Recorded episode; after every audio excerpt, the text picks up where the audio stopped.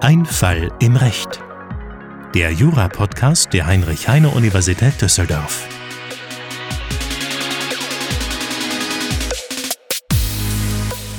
Willkommen bei Einfall im Recht, dem Podcast mit den Fällen aus dem echten Leben. Mein Name ist Philipp Offergeld, ich bin wissenschaftlicher Mitarbeiter am Lehrstuhl von Professor Potzun und mit dabei ist heute Tristan Rohner. Hi, ich bin Tristan, ich bin auch Mitarbeiter und ich freue mich, dass ich heute Philipp mit dir zusammen den Podcast machen kann. Ja, wir wollen uns heute mal damit befassen, was passiert, wenn jemand meinen Personalausweis benutzt, um sich als ich auszugeben und dann irgendwie einen Vertrag schließt. Äh, kann ja immer mal passieren, dass man sein Perso einfach verliert. Und gerade wenn man dann noch vielleicht relativ ähnlich aussieht und das eh nicht so oft irgendwie ordentlich gecheckt wird, wie man aussieht oder ob man so aussieht wie auf dem Ausweis, dann kann sowas ja mal passieren. Und du hast uns dafür einen spannenden Fall mitgebracht. Genau, es geht um einen Fall des Landgerichts Fulda aus dem Jahr 2011. Und zwar ähm, verlangt die Klägerin dort Rückzahlung eines Darlehens, immerhin in Höhe von 13.000 Euro. Mhm. Was sollte denn mit dem Darlehen finanziert werden? Genau, mit dem Darlehen sollte finanziert werden der Kauf eines ähm, Kfz. Okay, das passiert natürlich ständig, ne? Das passiert ständig, das ist gar nicht ungewöhnlich. Ähm, ungewöhnlich ist hier eher, wie der Darlehensvertrag zustande gekommen ist. Mhm. Ähm, Unstreitig ist dabei noch, dass der mit den Personalien des Beklagten, nennen wir ihn mal B, abgeschlossen wurde. Mhm. Ja, über damals 17.000 Euro. Ein bisschen was wurde dann auch zurückgezahlt. Dann kamen aber die Darlehensraten ins Stocken und ähm, die Klägerin hat dann angedroht, den Darlehensvertrag auch zu kündigen. Nachdem dann immer noch nicht mehr zurückgezahlt wurde, hat die Klägerin den Darlehensvertrag dann auch gekündigt. Ihr kennt das vielleicht, Darlehensvertrag geregelt in den Paragraphen 488 fortfolgende. Ja, man kriegt das Darlehen ausgezahlt und muss das dann in monatlichen Raten zuzüglich Zinsen abstottern. Und wenn man es nicht rechtzeitig die Zinsen zurückzahlt, dann kommt man in Verzug und dann kann der Darlehensgeber eben kündigen nach 314 BGB.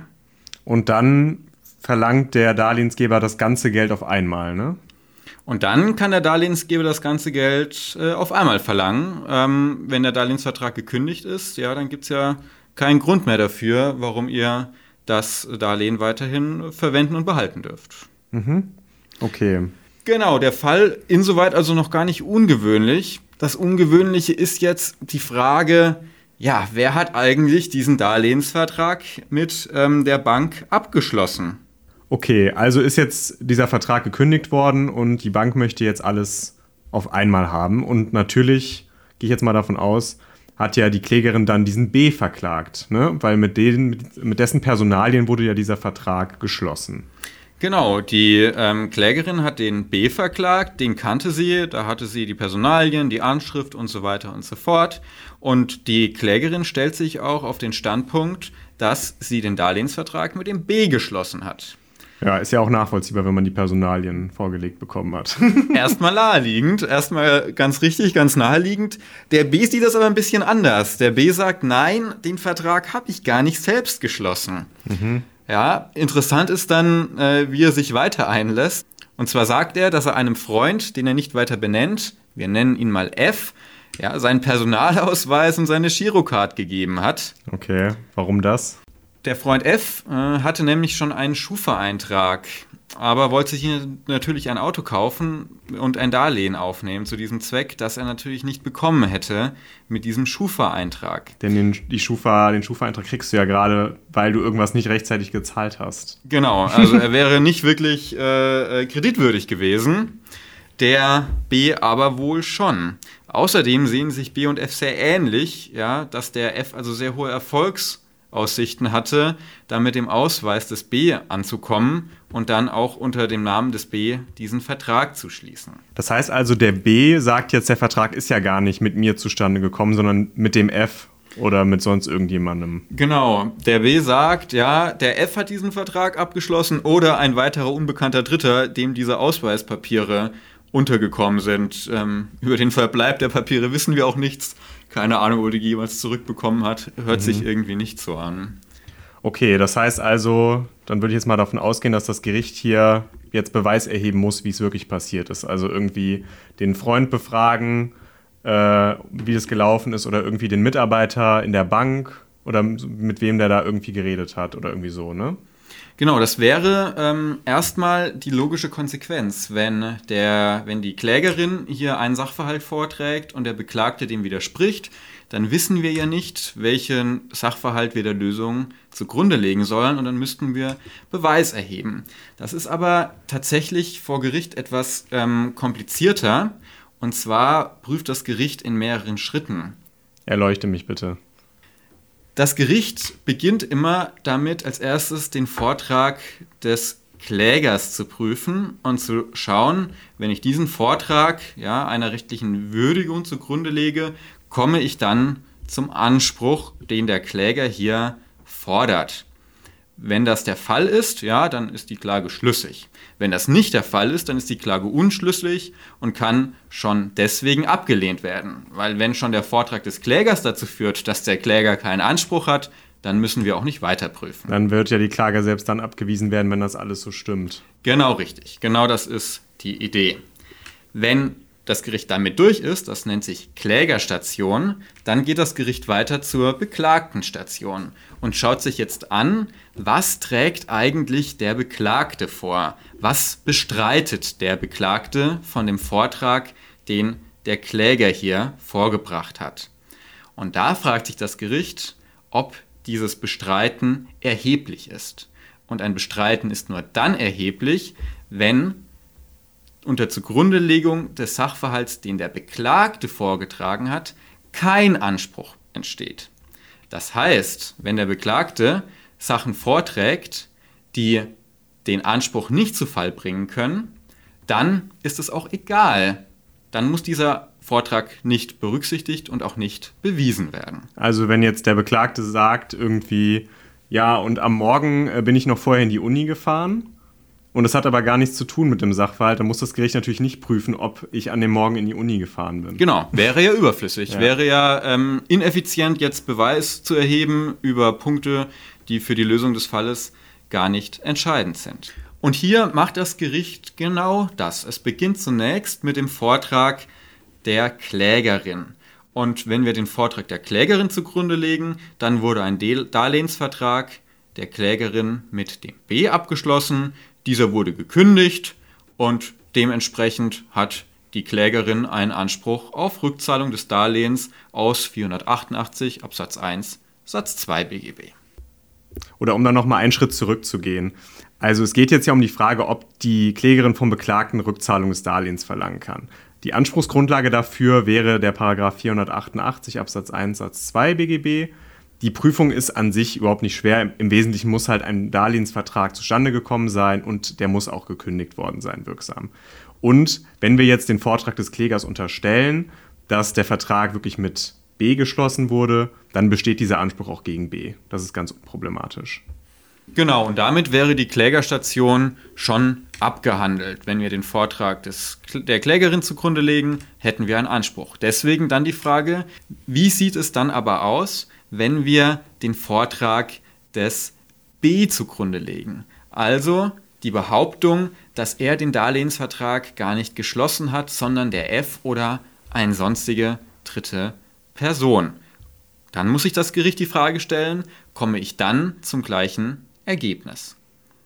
Die Anspruchsgrundlage ist auch hier der Paragraph 488 Absatz 1 Satz 2 BGB und dafür brauchen wir einen wirksamen Darlehensvertrag zwischen K und B.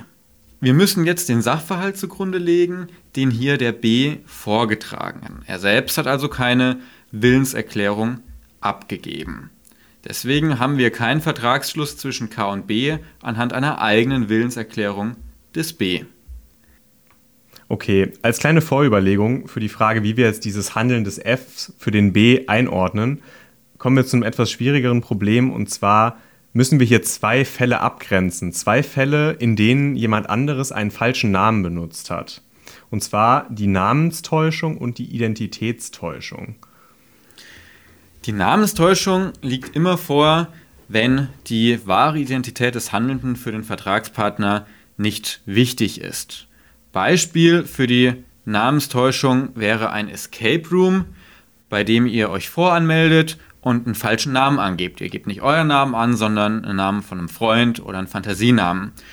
Dann zahlt ihr das schon per PayPal zum Beispiel, geht dann hin und habt da euer Escape Room Erlebnis und am Ende ist es dem Anbieter des Escape Rooms auch vollkommen egal, ob da jetzt ihr wart oder Mickey Mouse wart oder euer Freund war, ist egal. Ihr habt bezahlt, ihr habt den Escape Room genutzt und dass ihr da einen falschen Namen angegeben habt, war für den Vertragsabschluss und für die Vertragsabwicklung letztlich irrelevant. Die Rechtsfolge ist also, der Vertrag ist zwischen euch und dem Escape Room-Anbieter zustande gekommen und es ist einfach egal, dass ihr einen falschen Namen angegeben habt. Das heißt, der Vertrag kommt einfach mit dem Handelnden zusammen, die Nennung des Namens ist unerheblich.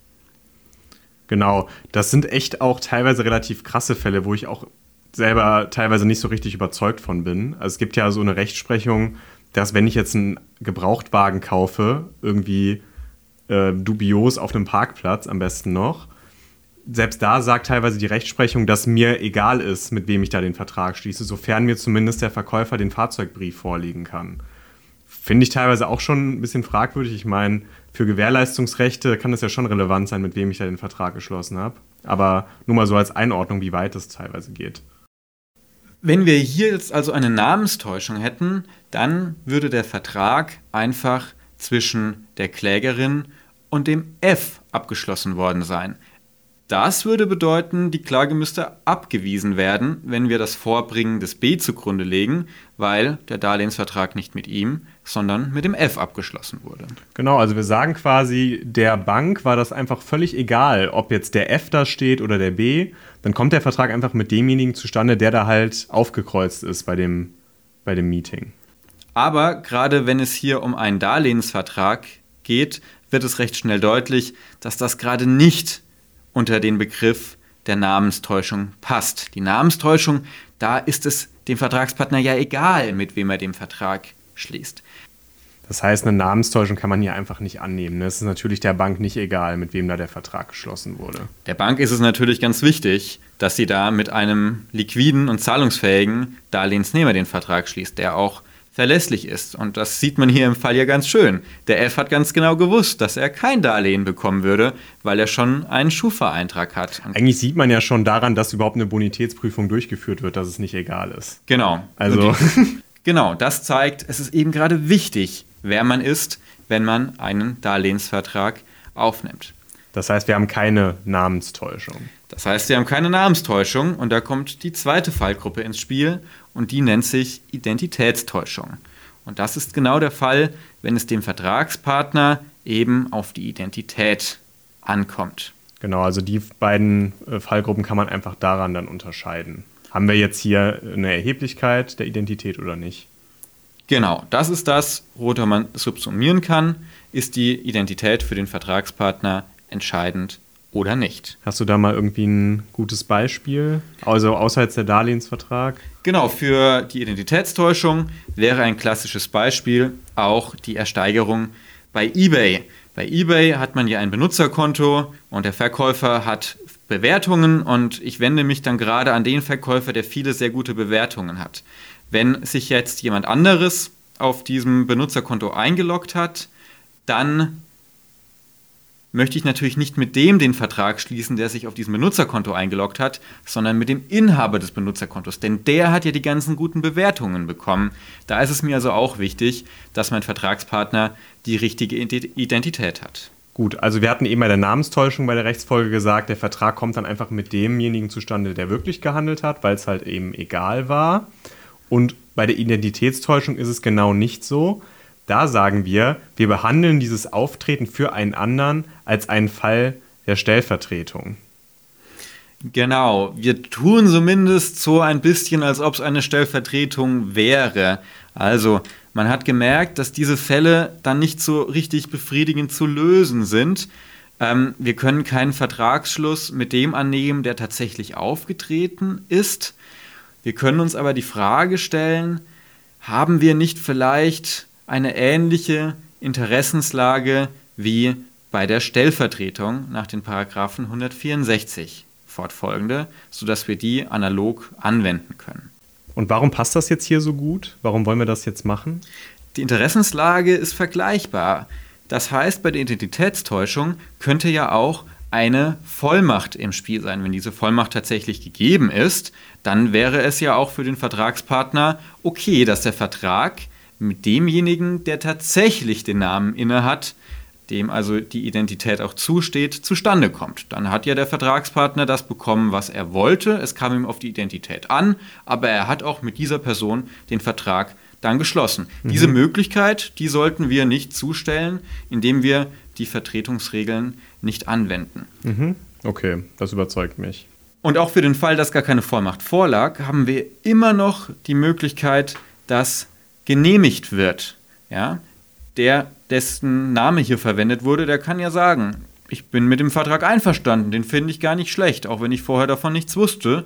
Und deswegen würde ich den gerne auch gegen mich gelten lassen. Und dem sollten wir auch nicht im Weg stehen. Genau, das ist einfach die Vorschrift 177 BGB, die eben sagt, dass wenn ein Vertrag erstmal ohne Vertretungsmacht geschlossen wurde im Namen eines anderen, dann kann trotzdem derjenige die Vertretung genehmigen und dann tun wir so, als wäre von Anfang an auch die Vertretungsmacht da gewesen. Genau. Und selbst wenn das beide scheitern sollte, kommen wir immer noch zu einem angemessenen Ergebnis, wenn wir die 164 fortfolgende anwenden, denn ein Vertreter ohne Vertretungsmacht haftet nach 179 BGB und damit wäre auch für diesen Fall eine adäquate Lösung gefunden. Okay, das klingt doch gut. Und ja, wir haben es ja eigentlich schon vorweggenommen, wir haben hier so eine Identitätstäuschung. Ne? Es war hier für den Kläger offensichtlich relevant, mit wem er den Darlehensvertrag schließt. Er wollte tatsächlich mit dem B den Vertrag schließen. Okay, also wir haben jetzt diese Vorüberlegung einmal durch und müssen uns jetzt nur noch überlegen, wie kriegen wir das jetzt in unsere Prüfung rein. Also gehen wir nochmal zu Beginn der Falllösung zurück und fragen uns jetzt, hat die Klägerin einen Rückzahlungsanspruch aus 488 Absatz 1 Satz 2 BGB gegen den B, wenn wir dessen Vortrag zugrunde legen, dass nicht er den Vertrag geschlossen hat, sondern der F gehandelt hat. Und dann würde ich jetzt in der Klausur schreiben, gut, eine Willenserklärung des, der Klägerin, die haben wir. Und wir bräuchten eine Willenserklärung seitens des B. Und da würde ich dann hinschreiben erstmal, naja, der B hat ja nach seinem Vortrag, den wir jetzt hier unterstellen, nicht selbst gehandelt. Also er selbst hat keine Willenserklärung abgegeben. Er könnte allerdings nach 164 Absatz 1 Satz 1 durch F vertreten worden sein. Und wenn wir da anfangen zu prüfen, schauen wir uns als erstes an, hat der F eine eigene Willenserklärung abgegeben. Das ist hier einfach. Er hat nicht als Bote gehandelt, er hat nicht lediglich eine fremde Willenserklärung übermittelt. Er müsste aber auch im fremden Namen gehandelt haben. Das ist nötig, um das sogenannte Offenkundigkeitsprinzip zu wahren. Er müsste also offengelegt haben, dass nicht er den Vertrag schließen möchte, sondern eine andere Person. Und genau das haben wir hier natürlich nicht. Ne? Und hier ist jetzt eigentlich der Bruch mit den Stellvertretungsvorschriften, weswegen wir auch sagen, dass wir diese für den Fall der Identitätstäuschung nur entsprechend anwenden können. Wir sagen jetzt eben, obwohl du nicht ausdrücklich und auch nicht konkludent im fremden Namen gehandelt hast, wenden wir jetzt diese Vorschriften trotzdem auf den Fall an. Genau, er hat nämlich nicht im fremden Namen gehandelt, sondern unter fremden Namen. Im fremden Namen würde nämlich bedeuten, dass er sagt, ich möchte hier den Vertrag gar nicht selbst abschließen, sondern handle für jemand anderen. Und unter fremdem Namen bedeutet, er hat so getan, als wäre er jemand anderes, aber suggeriert, dass er selbst auch den Vertrag abschließen möchte. Okay, das ist jetzt irgendwie gerade mit dieser Vorüberlegung total kompliziert irgendwie, ne? Wenn ihr da irgendwie euch unsicher seid, wie schreibe ich das eigentlich in der Klausur hin, dann schaut auf jeden Fall mal in die Lösungskizze. Die findet ihr verlinkt auf unserer Instagram-Seite. Da könnt ihr nochmal kurz und knapp eine kleine Erklärung finden. Wie schreibe ich das jetzt eigentlich in der Klausur hin? Weil ihr macht natürlich in der Klausur nicht irgendwie so eine riesige Vorüberlegung. Also hier haben wir keinen Fall des Handelns im Fremdennamen, sondern einen Fall des Handelns unter Fremdennamen. Deswegen können wir die Paragraphen 164 fortfolgende zwar nicht direkt, aber analog anwenden. Das heißt, wir kommen über diesen Prüfungspunkt hinweg und müssen uns jetzt die Frage stellen, hat der F mit Vertretungsmacht gehandelt? Okay, und so eine Vertretungsmacht kann sich ergeben vor allem aus einem Rechtsgeschäft, also das, was wir Vollmacht nennen. Also wenn ich jetzt quasi sage, hey Tristan, kannst du mal bitte, oder ich bevollmächtige dich für mich mit äh, der Mensa einen Vertrag über den Kauf einer Suppe zu schließen. Ne, dann hätte ich dich bevollmächtigt, dann hättest du Kraft Rechtsgeschäft durch diese Willenserklärung Vertretungsmacht. Genau. Und hier haben wir das zumindest nicht ausdrücklich. Ja, man könnte jetzt drüber nachdenken, wenn ich jemandem meinen Personalausweis und meine EC-Karte gebe, habe ich mich dann nicht irgendwie damit abgefunden, dass der Verträge für mich abschließt. Aber der B hat hier auch vorgetragen, er wollte gerade nicht, ja, und ihm wurde auch gerade versichert, dass nicht in seinem Namen hier ein Geschäft getätigt wird. Also kann man aber auch mal ernsthaft in Frage stellen, ob das wirklich so war. Nur als kleine ja, Randbemerkung. Die Schilderungen des Bs sind hier teilweise nicht besonders ähm, ja, glaubwürdig. Ja, ich meine, wie ist es wahrscheinlich gelaufen? Der F ist zu B gekommen, hat gesagt, oh Mist, ich krieg diesen, äh, das Darlehen hier nicht. Kann ich mich einfach als dich ausgeben? Wir sehen doch auch ähnlich aus. Dann ist das so gelaufen, der B war auch damit einverstanden und als dann der F halt nicht gezahlt hat, kam die Bank auf B zu und jetzt sagt B natürlich, ja, ich war es aber nicht. Aber höchstwahrscheinlich, will ich jetzt einfach mal ein bisschen frech unterstellen, wusste der schon Bescheid. Ja, finde ich nicht besonders fernliegend, ähm, aber auch irgendwie verständlich, dass er das dem Gericht nicht so geschildert ja. hat. Gut, also wir tun jetzt jedenfalls mal so, als hätte der B den F hier nicht bevollmächtigt. Genau, das muss das Gericht ja auch machen. Es muss ja in der Beklagtenstation erstmal so tun, als ob das, was der B vorträgt, auch wahr ist, auch wenn es jetzt nicht besonders naheliegend ist. Okay, wenn wir jetzt keine rechtsgeschäftliche Vertretungsmacht haben, dann können wir noch uns überlegen, ob wir hier vielleicht trotzdem Vertretungsmacht Kraft Rechtsschein haben. Und da gibt es zwei Rechtsscheintatbestände, die wir nicht im Gesetz normiert haben, die sich aber im Laufe der Zeit durch Rechtsprechung entwickelt haben. Und die nennen wir einmal die Duldungs- und einmal die Anscheinsvollmacht. Was hat es denn damit nochmal auf sich? Die Duldungsvollmacht, ja, der erste der beiden Rechtsscheintatbestände, die liegt dann vor, wenn der Vertretene das Handeln des Vertreters kennt und duldet. Ja? Das heißt, wir brauchen also ein Handeln zumindest über einen gewissen längeren Zeitraum, von dem der Vertretene auch Kenntnis nimmt und wo er dann sagt, ah, okay, ist schon okay, dass der das macht.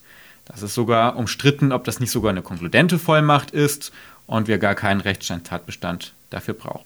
Okay, das haben wir hier ja offenbar nicht. Ne? Also der B wusste nichts davon, dass der F hier für ihn gehandelt hat und hat es auch nicht geduldet.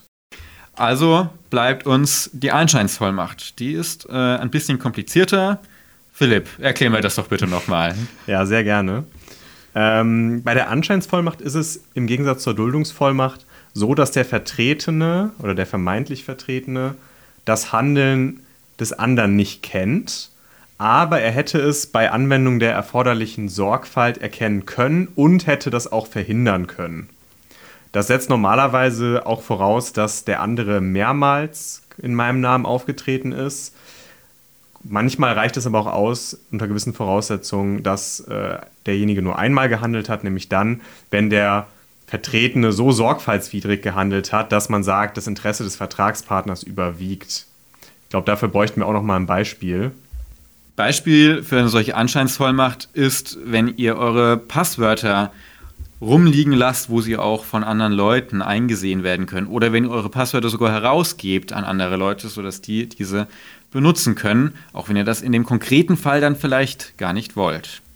Genau, weil da würde man sagen, also du hättest auf jeden Fall drauf kommen können, dass dann jemand diese Passwörter missbrauchen könnte und du hättest es auf jeden Fall verhindern können, indem du sie erstens entweder gar nicht rumliegen lässt oder die Passwörter änderst. Also da kann man auf jeden Fall einen Sorgfaltspflichtverstoß annehmen. Genau, aber wie sieht es jetzt bei uns hier im Fall aus? Wir haben eben nur ein einmaliges Auftreten, deswegen brauchen wir einen besonders schwerwiegenden Verstoß gegen die Sorgfaltspflicht. Okay, ja. Der B hat hier seinen Personalausweis und seine Girocard rausgegeben. Da muss man sich halt schon direkt mal fragen, wofür muss man jemand anderem seinen Personalausweis rausgeben? Ja, das ist ja, dient ja dazu, dass jemand anderes sich identifizieren kann. Und wenn ich jemandem meinen Personalausweis gebe, dann ist irgendwie klar, dass ein Zweifel dafür da, damit derjenige sich als ich ausgeben kann.